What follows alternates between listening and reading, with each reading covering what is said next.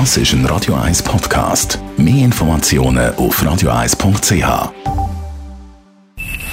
Best auf Morgenshow wird Ihnen präsentiert von der Alexander Keller AG. Ihre Partner für Geschäfts- und Privatumzüge, Transport, Lagerungen und Entsorgung.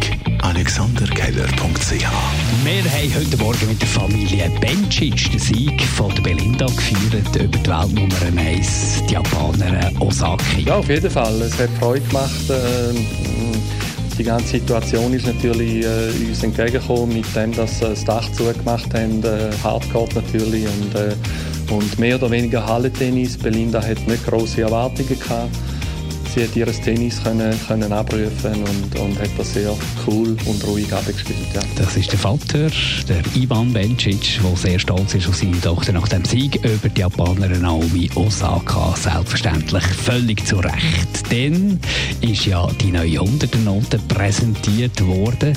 Für uns vielleicht einfach ein Genuss, für andere Herausforderung, zum Beispiel für die sehbehinderten Menschen.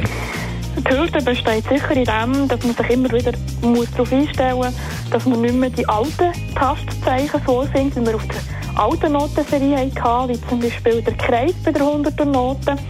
Man muss sich auf die neuen Tastzeichen einstellen. Und ich denke, das ist äh, grundsätzlich die grösste Veränderung. Also schon bald neue 100er Noten im Umlauf. Sollte man da das eine oder andere alte 100er Nötchen aufbewahren? Ja, grundsätzlich macht das schon Sinn. Denn äh, je älter die Banknoten werden, äh, je wertvoller könnten sie auch sein. Also aktuell ist zum Beispiel die fünfte Emission, die herausgegeben worden ist in den Jahren 1954 bis 1977. Dort haben wir bereits einen schönen Sammlerwert bei gewissen Noten. Die Morgenshow auf Radio 1. Jeden Tag von 5 bis 10.